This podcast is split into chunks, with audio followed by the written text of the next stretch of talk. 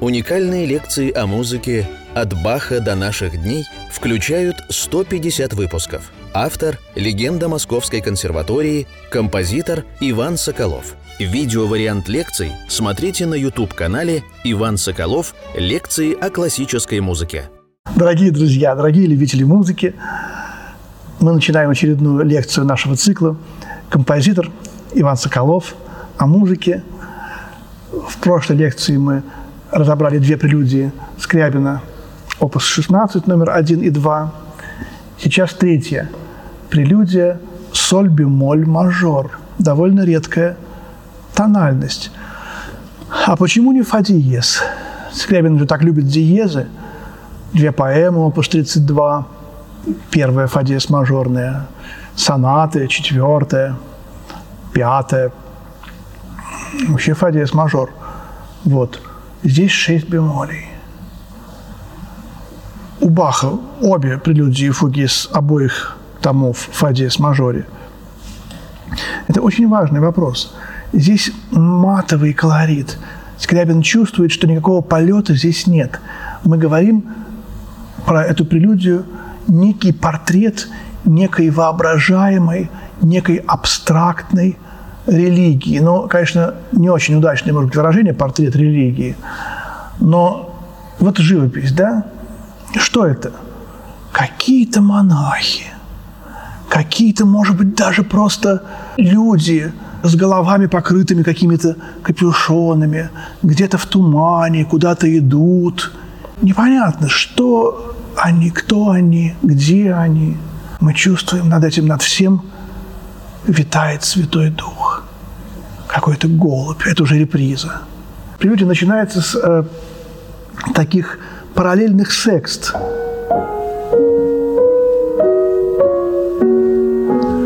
Вообще, секст – интервал для мелодии в романтизме, так сказать, при, очень популярный, пригодный, характерный.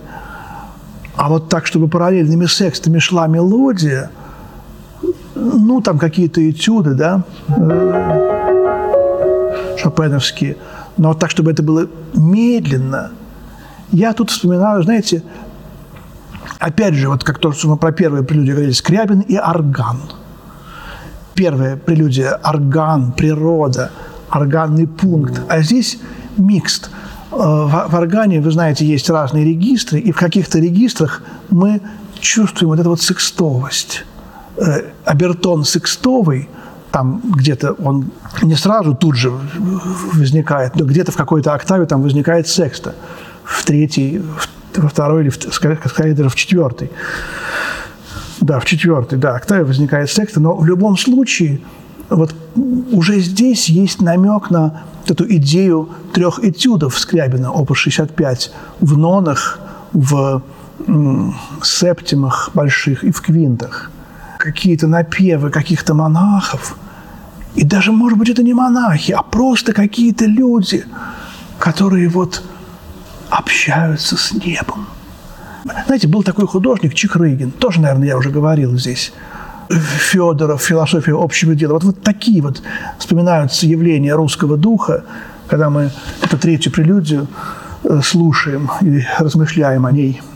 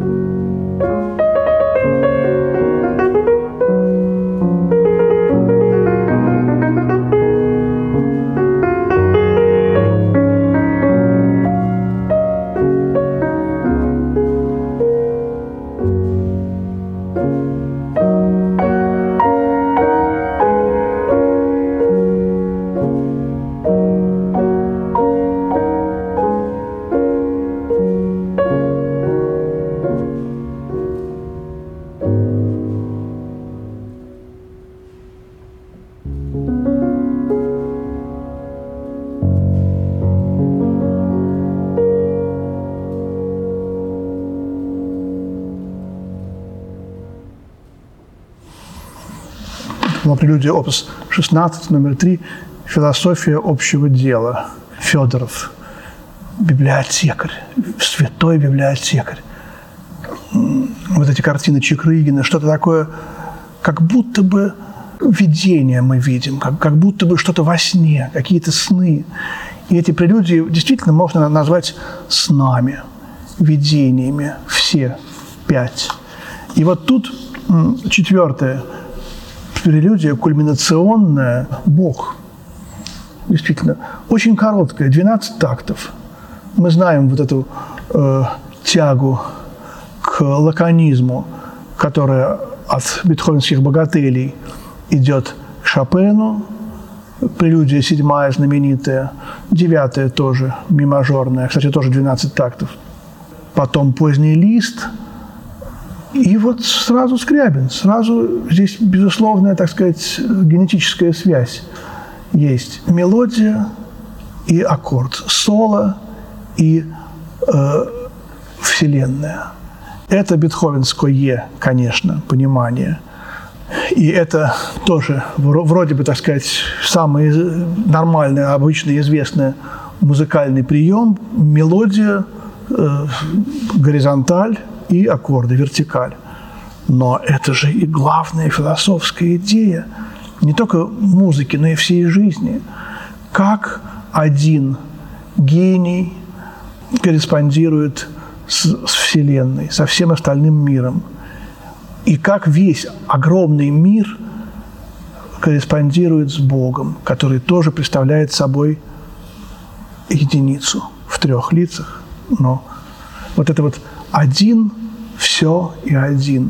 Тональность ми бемоль минор тоже не ре диез минор, что-то очень погруженное вниз. Опять же, вот три четверти, здесь четыре трех, трех такта. Три такта по три четверти. Четыре раза 9 четвертей получается.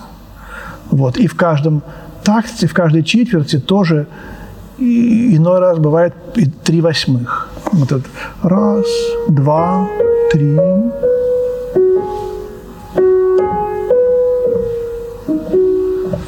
То есть первая четверть, потом две, потом три. Это может быть тоже что-то связано с троицей. Вот эта вот золотая секвенция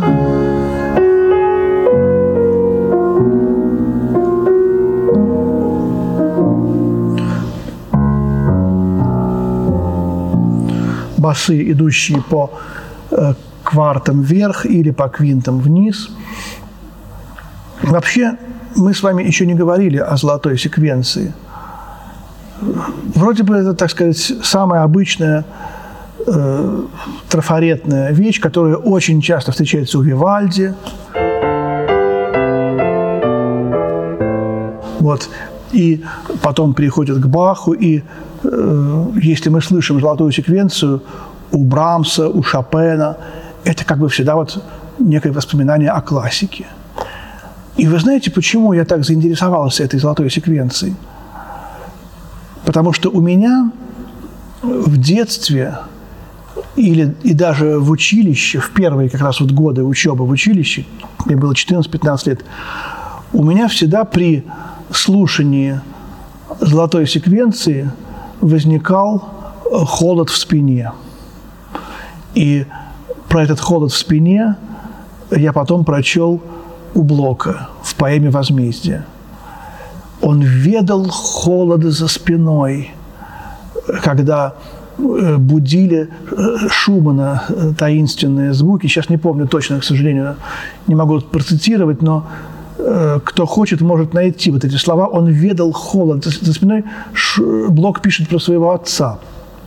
Когда я это прочел, я думал, потрясающе. То есть холод за спиной – это… И причем именно показали секвенция.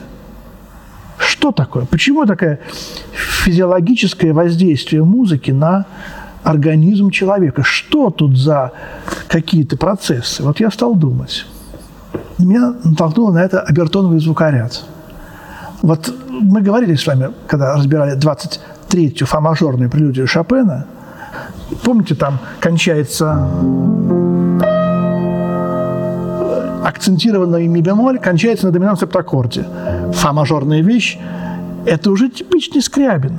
Вот этот, этот, этот доминант септаккорд, он не является доминантой к, к себе мажору, которой нет. Он является тоникой. Это то, что потом будет у Скрябина. Но поскольку мы уже вот этот звук э, взяли на рояле, Шопен в данном случае он его взял, потому что он его услышал. Но все его слышали до этого, но никто его не брал. Потому что это Абертон, он, он слышал, он звучит, да? Вот это, здесь он есть, но мы его не слышим. И, и поэтому, э, когда мы его уже взяли, то мы уже хотим следующего аккорда, си бемоль. А когда мы взяли следующий си бемоль мажорный аккорд, то мы уже слышим подсознание вот что. Понимаете? А, и, и, значит, нам хочется этого. И вот получается как раз эта золотая секвенция. То есть золотая секвенция, она является материальным воплощением того, что хочет услышать физиологически наш организм. Потому что наш организм хочет разрешить этот, эту септиму. Слушая золотую секвенцию, я испытывал некое чувство физиологического удовлетворения легкого. Вот это вот холод в спине, какое-то, знаете, вот удовольствие. Я помню вот, вот это место.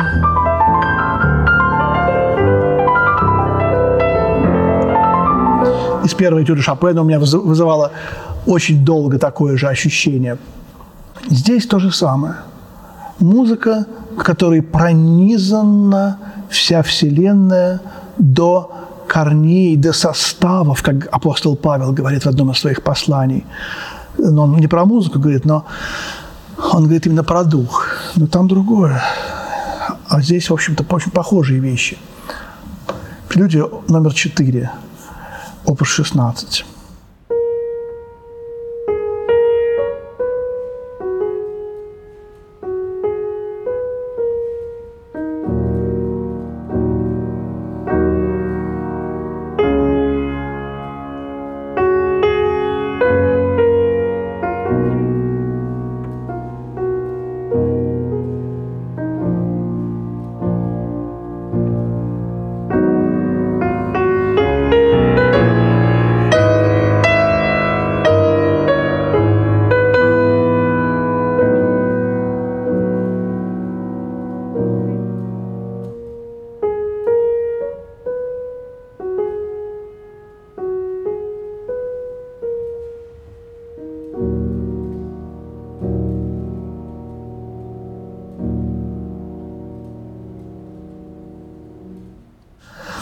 Такая очень лаконичная пьеса.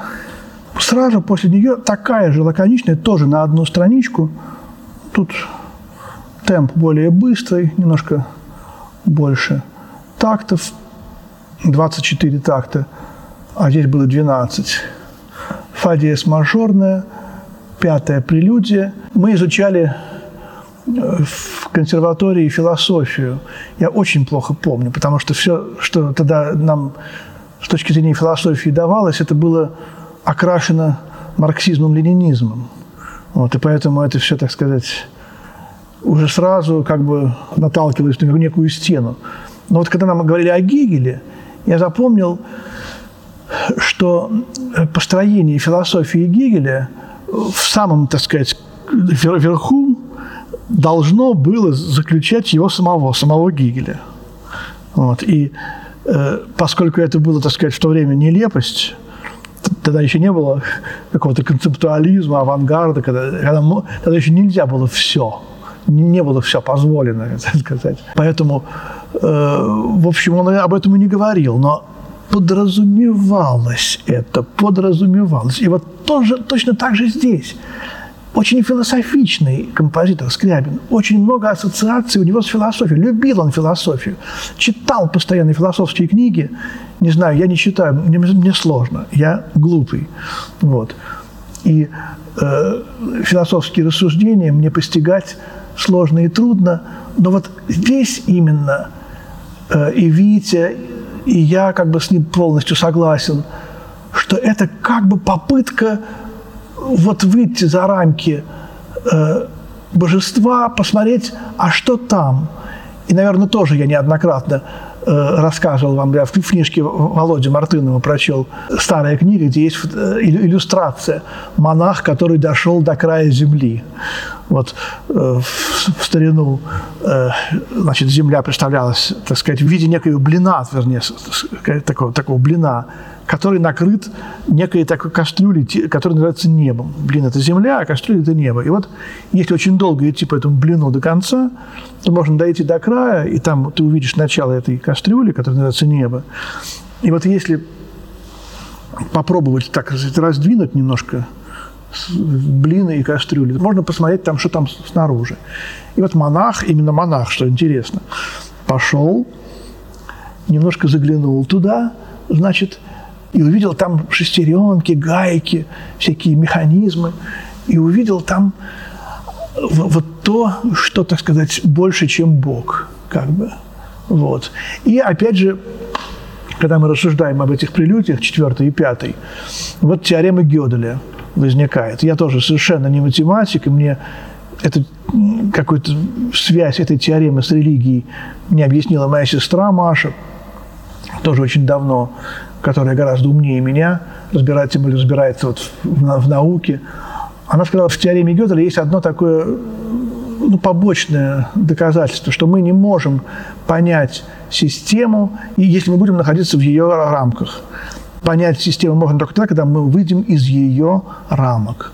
То есть понять, как устроен наш мир, мы можем только тогда, когда мы выйдем за его границы, что невозможно. И поэтому мы чувствуем, мы знаем, что Бог есть, абсолютно точно, но именно вот так все устроено, что мы не можем его потрогать, увидеть не можем. Моисей очень хотел, но все-таки Бог сказал ему, вот ты можешь мою тень только увидеть. Вот. И когда Моисей увидел тень Бога, то он просиял.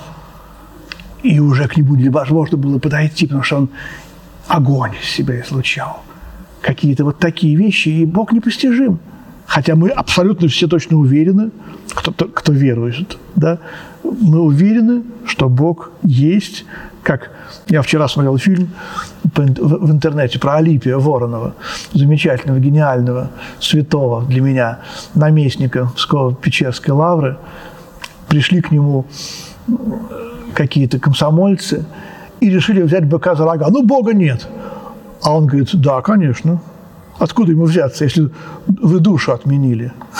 Они так смутились. Наместник монастыря отрицает Бога. А он говорит, вы душу отменили. Бог там, где душа. Вы для, вы для себя отменили Бога, поэтому для вас его нет. Для вас.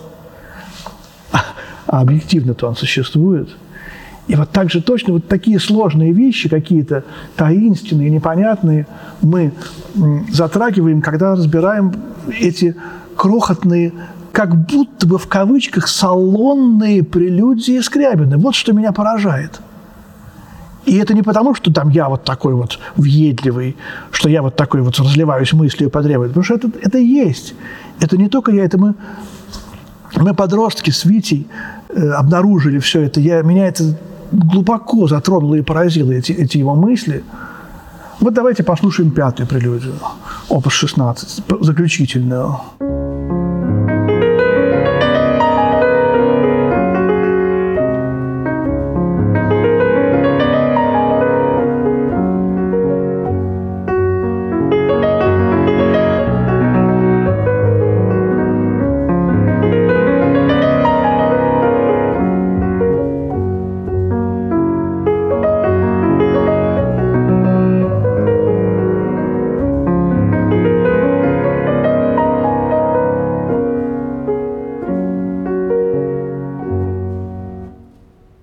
Вы скажете, ну а стоило из-за этого так разводить, растекаться мыслью по древу? Стоило. Он говорил, у меня есть такие прелюдии, они похожи на комплимент, Скрябин говорил. Как вы сегодня хорошо выглядите. Реверанс некий, некая общая формула. Вот здесь два восьмитакта, в конце повторяется два раза еще то же самое – Вот, 24 такта. 8, 8 и 8. И я даже э, как бы в шутку иногда вспоминал вот, ну, карточная игра. Двойка бьет туза, потому что она козырная. И вот здесь вот эта прелюдия, она пытается выйти за пределы нашего мира, но не может. И мы идем в небо, мы идем в третий, второй, второй прелюдия – архитектура. В первой прелюдии какие-то озера, небо прекрасное, э, соборы, устремленные ввысь. Третья прелюдия – религия, дух человеческий, постигающий Бога. Четвертое – он сам там, на небесах. И вот если мы, как золотая рыбка, да, старуха жадная, хочет, чтобы э, у, у нее на поруках была золотая рыбка. Вот пятая прелюдия – это старик возвращается и видит опять разбитое корыто. Вот что-то вот такое вот в этом есть, в этой пятой прелюдии. Но это, конечно, немножко снижает. У Пушкина сказка гениальная, это мы отдельно можем потом поговорить. А здесь я эту прелюдию даже не к комплиментам отношу, а к каким-то, знаете, вот один самый яркий цвет э, на э, блике радужном капельки росы. Вот это, это даже не капелька росы, это какой-то самый яркий цвет. Или, может быть, какой-нибудь самый маленький цветочек в мире, самая маленькая птичка. Что-то мельчайшее и, и самое красивое. Вот это для меня это, это такой тип – есть тип пятой прелюдии. Есть э, такое понятие в музыке каданс, каденция. Вот, и мы все учим в э, гармонии, даже в музыкальных школах, в самых первых классах говорят, что вот общая формула завершения мелодии – это каденция, каданс. Кадансы, они все одинаковые. Они состоят, как правило, из кадансового квартекстаккорда, доминанты, тоники. Есть там какие-то прерванные кадансы, отличия, там, другие, там, разные типы доминант и так далее. Но все равно, если мы сравним, почему произошел, возник каданс, потому что мы как-то все, когда в обществе вот прощаемся, нам обязательно нужно сказать «до свидания» или «пока». Все равно это некий, некий кадансовый оборот, который у нас в нашем языке идет в живом, а музыка – это такой же язык. И вот пятая прелюдия – это какой-то кадансовый оборот. А потом мы будем в 49-м опусе э, такую же прелюдию, опус, 49 опус 2 найдем, фа мажорную, тоже удивительная та же прелюдия, вся состоящая из одного каданса. Прелюдия – каданс. То есть вещь, которая начинается уже завершением. Вот в этом весь Скрябин. И, наверное, на этом мы нашу очередную лекцию, последнюю по 16 опусу завершим. В следующий раз будет 32 опус, две поэмы. А сегодня мы заканчиваем 16 опус. Дорогие друзья, всего доброго, спасибо и до свидания.